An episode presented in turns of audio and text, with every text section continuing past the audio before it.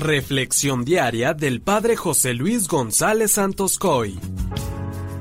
Todas las familias tienen dificultades, el problema está cuando no sabemos descubrir a Dios en medio de ellas y no estamos capacitados para escuchar a Dios, quien nos visita para reconfortarnos. Esto mismo les pasó a José y a María. La diferencia ellos que sí escucharon a Dios. Vamos a escuchar Mateo 1 del 18 al 24. Cristo vino al mundo de la siguiente manera. Estando María su madre desposada con José, y antes de que vivieran juntos, sucedió que ella, por obra del Espíritu Santo, estaba esperando un hijo. José, su esposo, que era un hombre justo, no queriendo ponerla en evidencia, pensó dejarla en secreto. Mientras pensaba en estas cosas, un ángel del Señor le dijo en sueños José, hijo de David, no dudes en recibir en tu casa a María tu esposa, porque ella ha concebido por obra del Espíritu Santo. Dará a luz un hijo, y tú le pondrás el nombre de Jesús, porque él salvará a su pueblo de sus pecados. Todo esto sucedió para que se cumpliera lo que había dicho el Señor por boca del profeta Isaías. He aquí que la Virgen concebirá y dará a luz un hijo, a quien pondrán el nombre de Emanuel, que quiere decir Dios con nosotros. Cuando José despertó de aquel sueño, hizo lo que le había mandado el ángel del Señor y recibió a su esposa.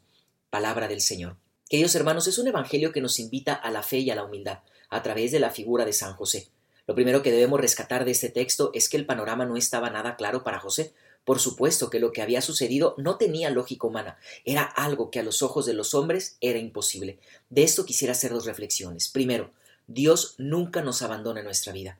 José no es abandonado por Dios en su angustia y en su desesperación por tratar de entender lo que está sucediendo. Y sí, digo en su desesperación porque el texto dice que mientras José pensaba en estas cosas, es decir, le daba vueltas y vueltas en la cabeza y en el corazón, a lo mejor se le venían muchas preguntas. ¿Acaso descuidé a María? ¿Ya no sintió mi amor y me estará engañando? ¿Cómo me dice que el Espíritu Santo le embarazó? Hermanos, José era de carne y hueso, tenía corazón y sentía.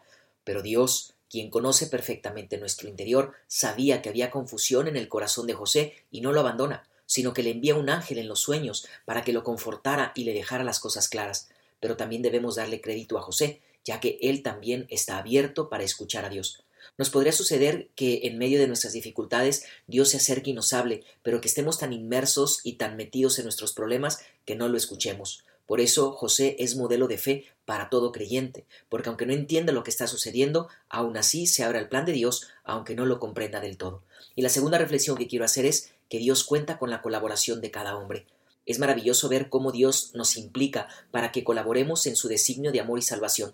Dios no actúa por encima de nuestra libertad, sino que nos invita a ser sus colaboradores y respeta nuestra libre decisión. Por eso deberíamos preguntarnos ¿qué tan dispuestos estamos para realizar el plan de Dios en nuestras vidas?